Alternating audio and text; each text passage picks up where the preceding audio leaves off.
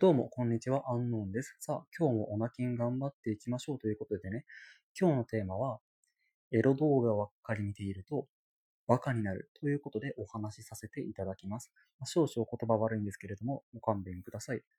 まあ、現代社会において、まあ、インターネットがすごく発達したおかげで、昔では考えられないほど、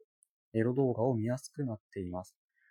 まあ、一見嬉しいことに思えるかもしれないんですけど、実はこれは危険度で言うと、ドラッグが誰でも簡単に手に入るようになったっていうのと、さして変わらないんですね。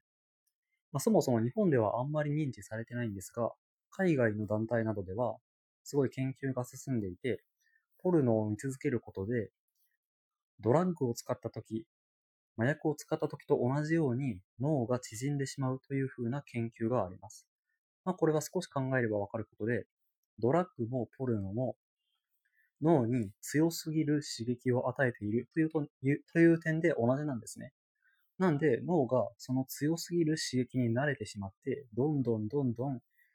ドーパミンの受容体が減ってしまいます。まあ要するに、最初の刺激では足りなくなって、もっと強い刺激をどんどんどんどん求めていってしまって、最終的には廃人になってしまうというようなことですね。まあ保険の教科書とかで、どんどんどんどん依存症のあの循環する図とか見たことある方多いと思うんですけれども、イメージとしてはあんな感じです。なんでね、まあ、日本の学校の性教育がそもそも良くないと思うんですけれども、この日本、今の日本では、エロ動画を見てオナニーをするのが別に悪いことじゃないじゃないか、みんなやってるじゃないかっていうふうに考えてる人が多すぎるんですよね。実際僕みたいにオナキンをしてる人っていうのは、あなたの周りに何人いるでしょうか？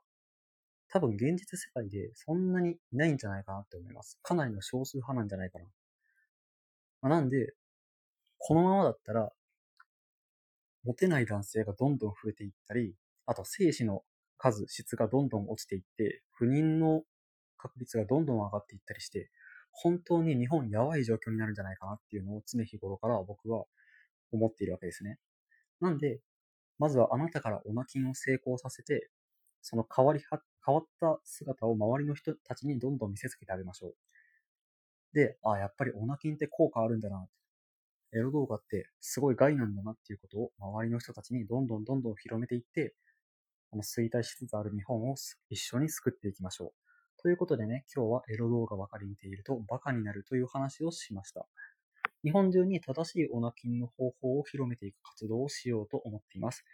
気になった方はぜひフォローお願いします。どうもありがとうございました。